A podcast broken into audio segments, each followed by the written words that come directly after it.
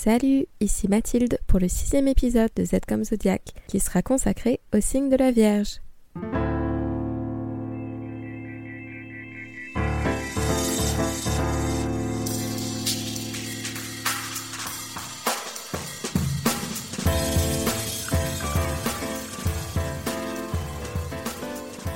Tu connais sûrement cet avertissement par cœur.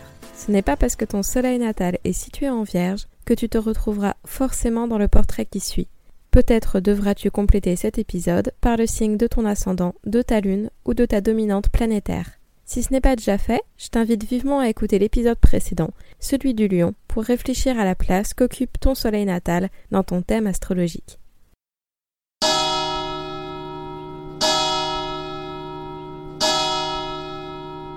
Voilà que la belle saison estivale touche à sa fin. Il est désormais temps de se préparer aux rigueurs des saisons plus froides et de comprendre que la nature, féconde en cancer et rayonnante en lion, connaît elle aussi ses limites. Le cardinal cancer était prolifique dans son intériorité, le fixe lion prolifique dans son extériorité. C'est formidable, on a fait étalage de tout ce qu'on avait, mais tout cela est un brin chaotique. Il pourrait être de bon ton de ranger un peu avant de poursuivre notre route. Bienvenue dans le champ moissonné de la Vierge. Elle va pouvoir récolter ce qui a achevé de mûrir en lion, l'engranger, se préparer méthodiquement à l'automne qui s'annonce afin que personne ne manque de rien.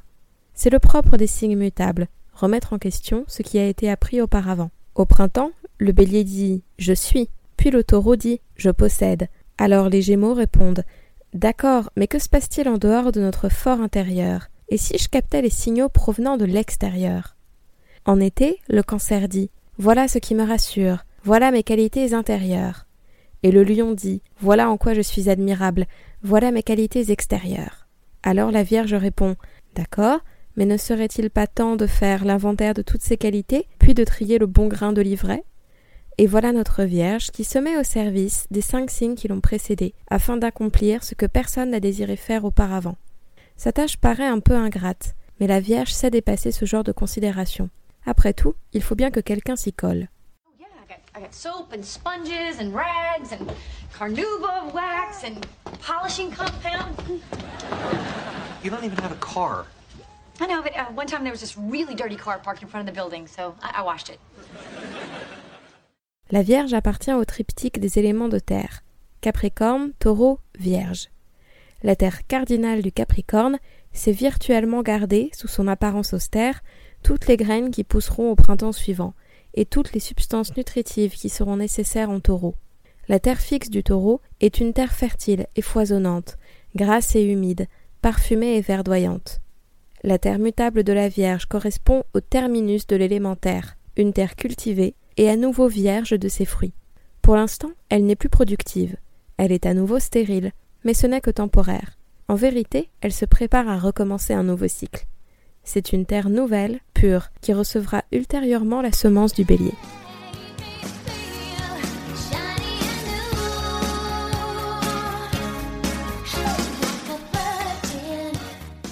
Le symbole cursif de la Vierge est une version très stylisée d'une femme dotée d'ailes et qui porte une germe de blé. Il aura pour ma part nécessité un support visuel pour comprendre l'origine de ce cryptogramme. Les angles et les anses et les lignes de ce dessin évoquent aussi autre chose. Dans l'homme zodiaque, la Vierge correspond aux fonctions de régulation et aux intestins, cette muqueuse qui réalise le process de ce qu'on absorbe. Le système digestif trie ce qui a été ingéré, sépare les nutriments, les digère pour garder ce qui est nécessaire à l'organisme et assimiler les bons éléments, puis constitue des réserves et enfin éliminer les déchets. Pendant sa petite enfance, l'enfant fait ses besoins sans précaution et sans se soucier de rien. À un certain stade de son éducation, il va apprendre à se retenir et à se contrôler. Tu vas voir, l'adjectif anal, utilisé en anglais pour désigner quelqu'un de maniaque, va prendre tout son sens dans cet épisode. You used to call me anal girl. I was very neat. La Vierge profite encore de l'été, mais au contraire du cancer et du lion, elle a réussi à accepter qu'en dépit des longues journées de vacances et des apéros tardifs, les jours raccourcissent depuis le solstice. La lumière régresse depuis déjà deux mois et les nuits deviennent plus longues. Qu'à cela La Vierge va prendre son balai avec cette joie tranquille caractéristique des fées du logis et ranger tout ce débordement imaginatif qui a eu lieu dans les précédents signes d'été. Chaque chose à sa place, une place pour chaque chose, sa devise, tout doit être bien propre pour la rentrée. Voici les qualités de ce signe. Sens pratique, méthode et réalisme, rigueur, sérieux et dévouement, énorme capacité de labeur, sens des responsabilités, conscience professionnelle, esprit de mesure, brillance dans l'analyse, souci du détail, don d'organisation et de prévoyance, capacité à prodiguer des soins, pudeur et modestie, jamais d'extravagance, stabilité et fidélité aux promesses. Ces domaines de prédilection sont la mise en ordre des choses mais aussi des idées, la propreté, l'hygiène corporelle, alimentaire et de vie en général. C'est certainement un des signes zodiacaux les plus aboutis, qui place la culture, en opposition à la nature, au sommet de tout. On l'a dit, le signe se met au service d'eux. Il y a un sacrifice qui se fait en vierge au profit du reste du zodiaque. C'est peut-être là que naît une certaine faille d'ego, un sentiment de ne pas être à la hauteur, un perfectionnisme qui peut jouer des tours lorsque l'autocritique se transforme en auto-dénigrement. C'est peut-être aussi parce que la Vierge a une mission à accomplir. Or, son esprit analytique envisage aisément les possibles imprévus qui pourraient tragiquement survenir et nuire à sa tranquillité si elle manquait d'anticiper ces incidents. L'appel de la vie, avec ses forces parfois chaotiques, menace donc le signe, y compris lorsqu'il s'agit de forces telles que l'amour, qui secoue et bouleverse parfois toutes ses fondations. La tentation peut être grande de s'y dérober et de s'y refuser pour préserver sa sécurité ou sa quiétude. Certes, c'est raisonnable, mais c'est parfois dommage. Céline, toi qui es notre aînée, toi qui fus notre mère, toi qui l'as remplacée, as-tu vécu pour nous autrefois que sans jamais penser à toi? La Vierge se méfie des excès en tout genre, de la paresse, de l'irrespect, du gaspillage. Mais avant de les traquer chez les autres, elle les traque en elle-même. Cela fait émerger des insécurités qui sont un terreau propice à divers troubles. Mais je n'ai rien de spécial, pense la fourmi ou l'abeille, qui permettent pourtant la construction de structures élaborées telles que les fourmilières ou les ruches. Cette angoisse peut se traduire par une peur de manquer, elle s'inquiète que la grange ne soit jamais assez remplie, une peur de ne pas se montrer à la hauteur de la tâche, ce qui va donner lieu à des précautions variées, maniaquerie de la poussière faite trois fois par jour, hypochondrie, troubles alimentaires par sentiment de ne jamais être assez, obsession d'une décoration d'intérieur qu'il ne faudrait surtout pas déplacer d'un millimètre, frustration et éternelle insatisfaction, recherche d'une rectitude de caractère qui bloque l'émotivité, qui fait barrage à la créativité, à la spontanéité. Dans notre société, où les pubs et le marketing nous conjurent de nous faire plaisir en achetant tel produit, et de profiter de la vie à fond en souscrivant à tel service, le signe de la Vierge nous apparaît rapidement comme le triste miroir de l'être étriqué, susceptible et mesquin que nous pouvons devenir, une âme critique de tout, radine et parcimonieuse, dénuée d'aisance relationnelle, car empêtrée dans la recherche de parfaite civilité, d'honnêteté scrupuleuse, de respectabilité à tout prix. Le dosage est difficile, et par peur de l'excès, la Vierge peut devenir excessivement ennuyeuse. Now, if you two don't mind, I'm going to bed before either of you come up with another clever idea to get us killed, or worse, expelled.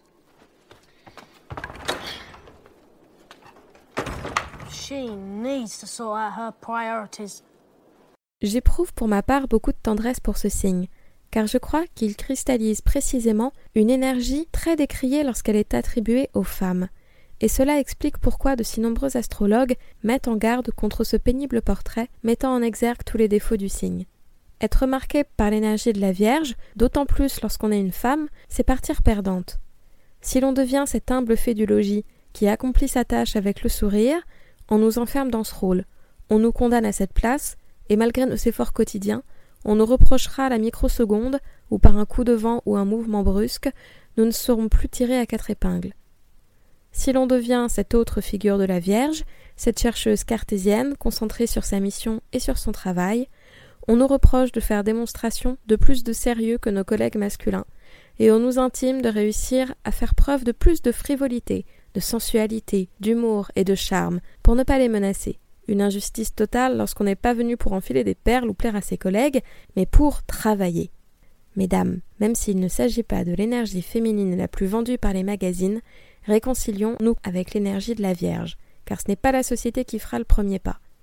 Sa dynamique permet pourtant de perfectionner notre art, d'acquérir des connaissances et un savoir-faire solide, et donc une forme d'indépendance. Enfin, le signe nous pousse à cultiver une joie sereine du quotidien. Autant de raisons de faire la paix avec son besoin d'ordre et de sobriété qui généralement ne vont pas du rêve. When you touch an item that sparks joy, your body would respond this way.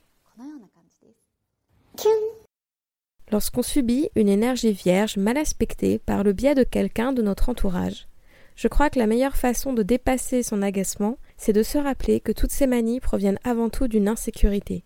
La Vierge enfouit toutes ses passions dans une grosse boîte, qui pourrait exploser à la façon d'un volcan, en espérant que son sang-froid suffira à les garder sous cloche.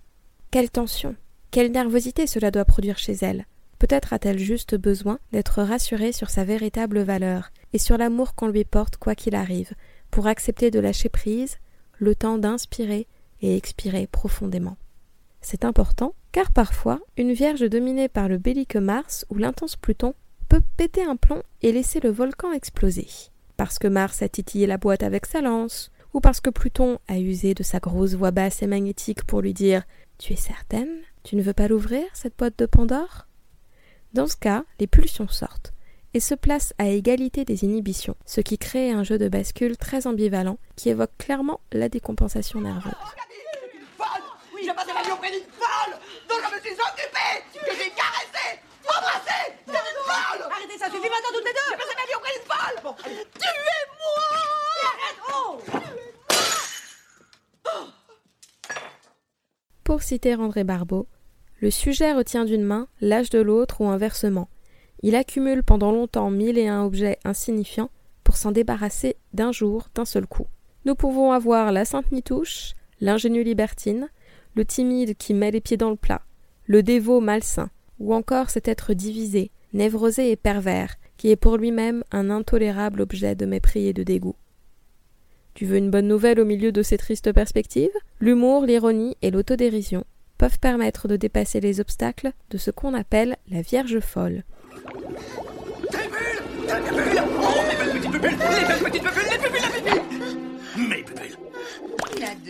La planète tutélaire de la Vierge a pendant longtemps été Mercure, et de nombreux astrologues continuent de considérer que cet astre se trouve en domicile non seulement en Gémeaux, mais aussi en Vierge. Cela s'explique facilement. Souviens-toi que les Gémeaux représentent un processus de différenciation des contraires polaires. Terre et ciel, ténèbres et lumière, passé et avenir, sujet, objet, masculin, féminin, etc. Admettre que deux opposés peuvent se côtoyer est une condition du développement de l'intelligence. Mais cela suppose aussi un recul de la sensibilité et des élans de vie, pour y préférer la logique et l'intellectualisation. En ça, on trouve des similarités entre les Gémeaux et la Vierge. Je pense donc je suis, écrit Descartes, natif du signe, qui commence par douter de tout, avant d'adopter une démarche analytique, logique et ordonnée qui permet de parvenir pas à pas à la connaissance des choses. C'est pour cela qu'en effet, Mercure se trouve bien en Vierge. Mais j'apprécie la belle harmonie du zodiaque, et je crois que chaque signe doit être lié à une planète différente, mais ce n'est que mon point de vue, et je t'invite à opter pour le système qui te semble le plus pertinent. Dans Z comme zodiaque, je suis libre de considérer que l'astre en domicile en Vierge, ce n'est pas Mercure, mais Cérès. Il s'agit d'une planète naine découverte en 1801. Dans la mythologie grecque et romaine, Cérès ou Déméter est la sœur de Jupiter, et on lui confie l'apanage des moissons et de l'agriculture. Cérès est une des déesses les plus proches des êtres humains, qui se mettent à peupler la terre après leur création par le titan Prométhée. Elle rend leur territoire fertile, leur apprend à récolter le fruit de leur labeur, à fabriquer du pain à l'aide du blé moissonné. Elle bénit leurs enfants et participe à leurs fêtes et à leurs célébrations. Cérès est aussi mère de Proserpine, certainement mon personnage préféré de toute la mythologie grecque. Bon, à égalité avec Vesta et Mercure. La Terre vit dans un été éternel, tant que Cérès et sa fille sont réunis, mais les choses changent drastiquement après que Proserpine épouse Pluton, dieu des enfers, dans des circonstances ambiguës, que je n'ai démêlées que bien trop tard dans ma vie de femme.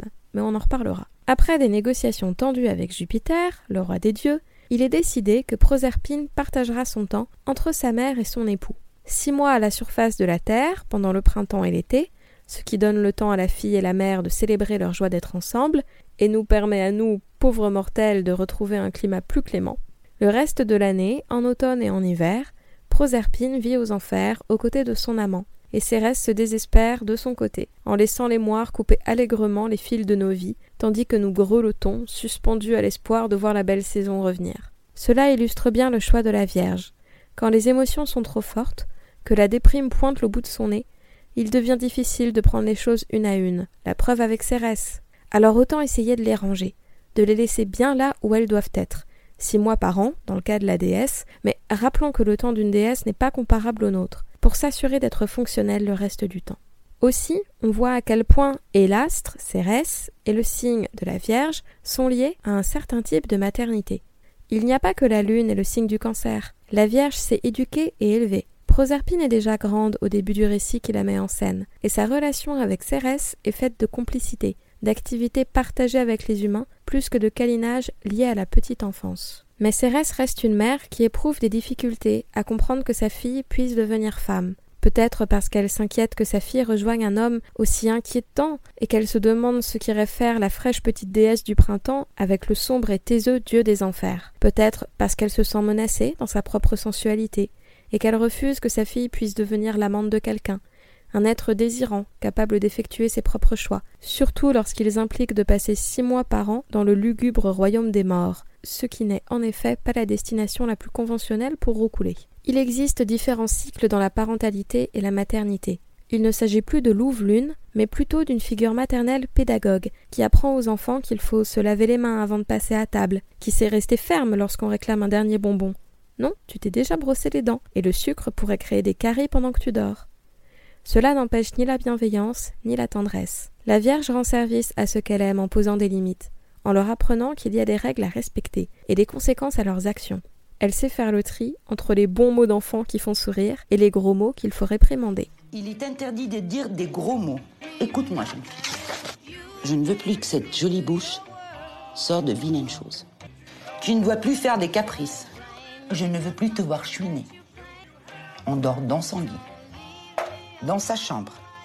Est-ce que tu as compris, ma puce? J'aimerais donc attirer ton attention sur une autre figure de la Vierge, complémentaire à Cérès. Comme la Lune proposait trois figures différentes mais complémentaires, avec Sélène, Diane et Hécate. Je veux parler de Vesta ou Estia en Grèce. C'est une déesse vierge, contrairement à Cérès qui est une figure féconde. Vesta est la sœur de Cérès, et c'est aussi un astéroïde qui évolue dans la ceinture principale entre Mars et Jupiter, et se trouve donc dans ton thème natal. Pudiquement vêtue de voile, les cheveux cachés et recluse dans son temple, elle entretient sans relâche la flamme du foyer dont elle détient l'apanage. Douce et bienveillante, elle se tient à l'écart des passions terribles qui déchirent les autres dieux de l'Olympe, en entraînant guerre, meurtre, punition, enlèvement et terribles représailles.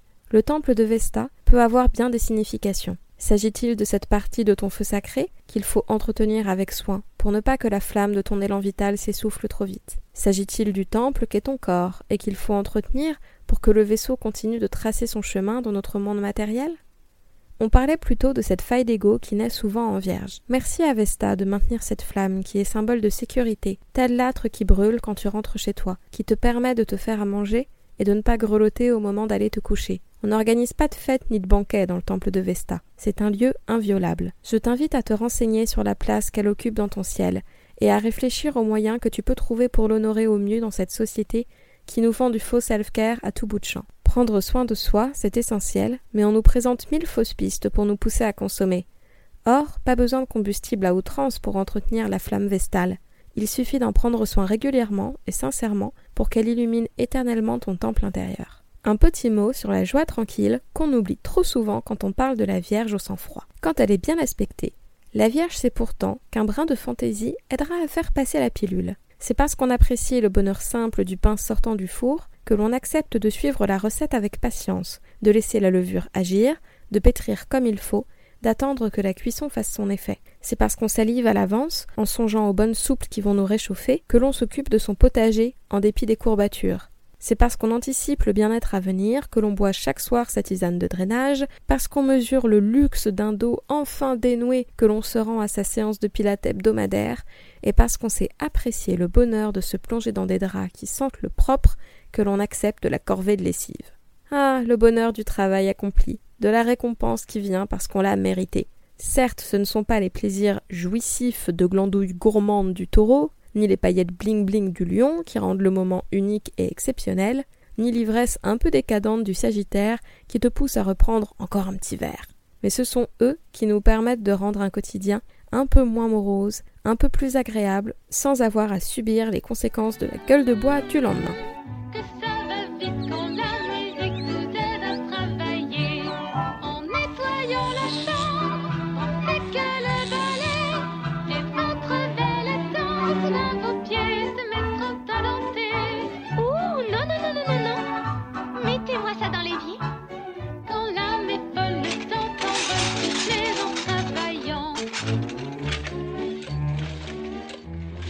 Les métiers marqués par la Vierge sont les suivants. Les artisans, qui connaissent leurs procédés et sont à la recherche du geste parfait. Toutes les professions faisant en général appel à l'analyse, à la critique et à la recherche, particulièrement ceux liés à la santé et surtout aux maladies chroniques. Tu sais, tous ces mots qui ne seront pas mortels si tu les soignes avec patience et régularité, ces mots que tu vis sûrement comme une corvée, comme des paramètres qui se rajoutent à ta charge mentale quotidienne. Les métiers de pharmacie, d'herboriste, ceux liés à la nutrition ou à la diététique, et c'est pour ça que le signe marque aussi les sorcières. Celles qui collectionnent les onguents, les baumes et les pommades, alignent leurs bocaux dans leur cuisine et proposent leurs services aux voisins et voisines qui souffrent de rhumatisme, de maux de gorge, de migraines. Les médecines douces, axées sur la prévention, font partie de son domaine. Aussi, les personnes qui font de la recherche, les biologistes et les chimistes.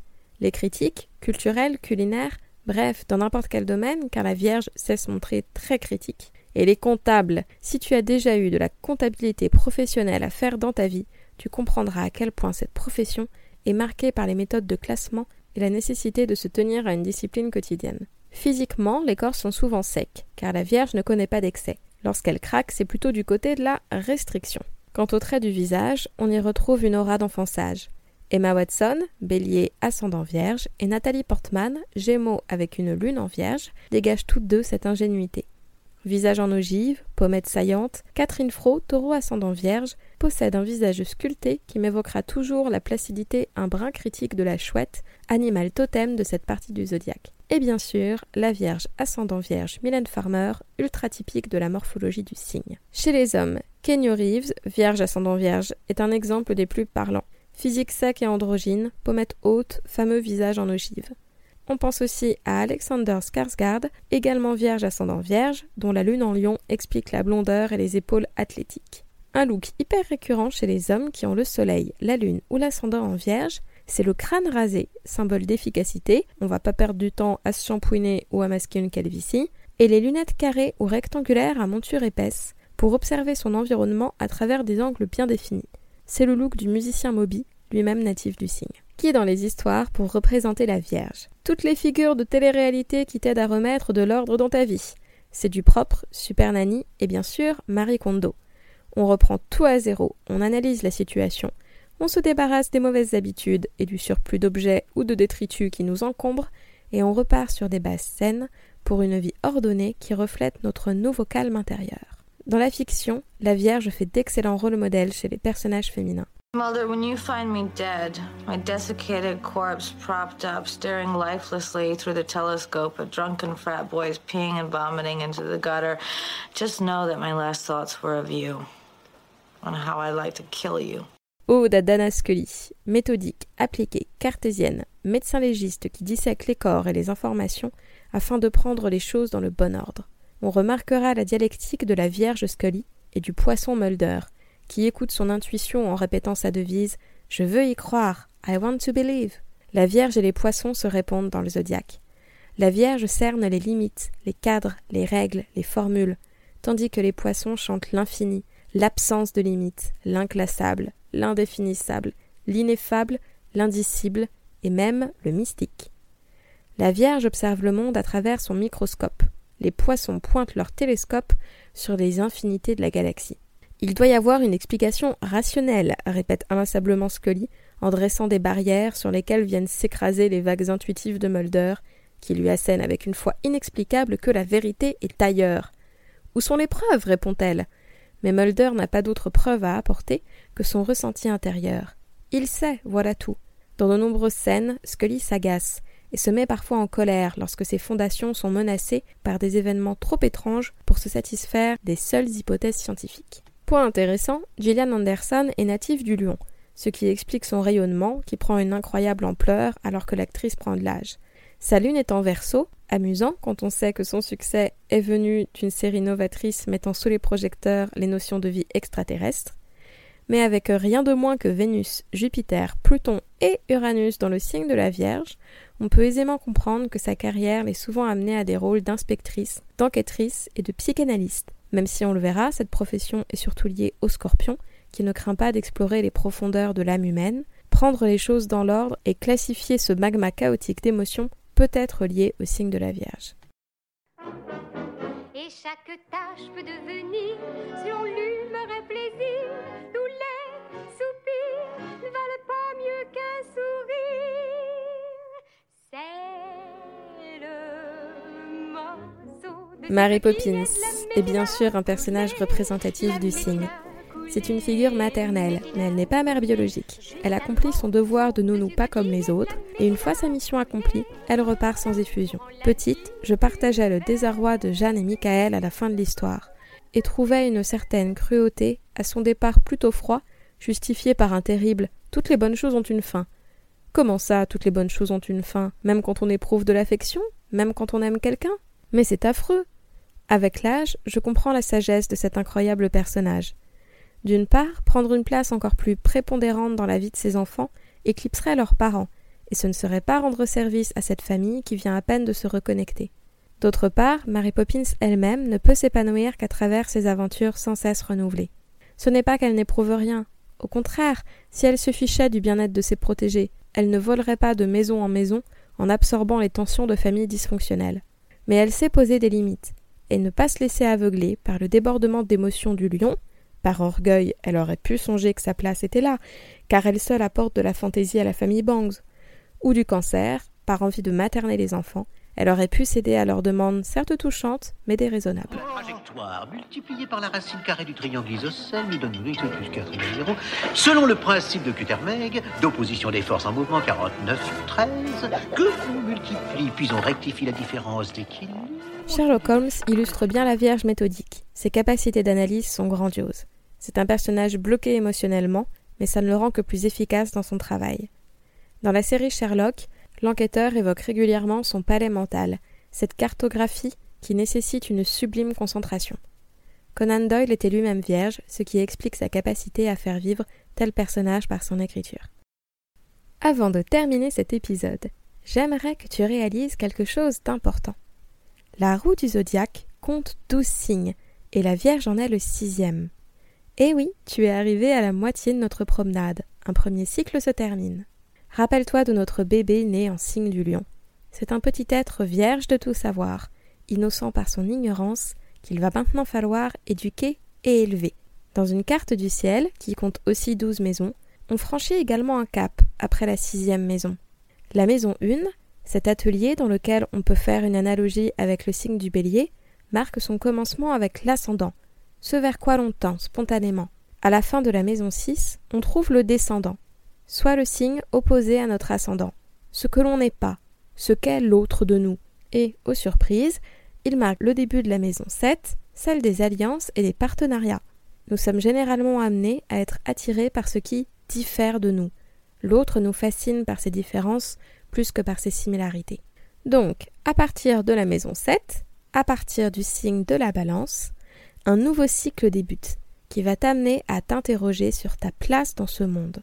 La première partie du zodiaque est très tournée sur les ressources de l'individu.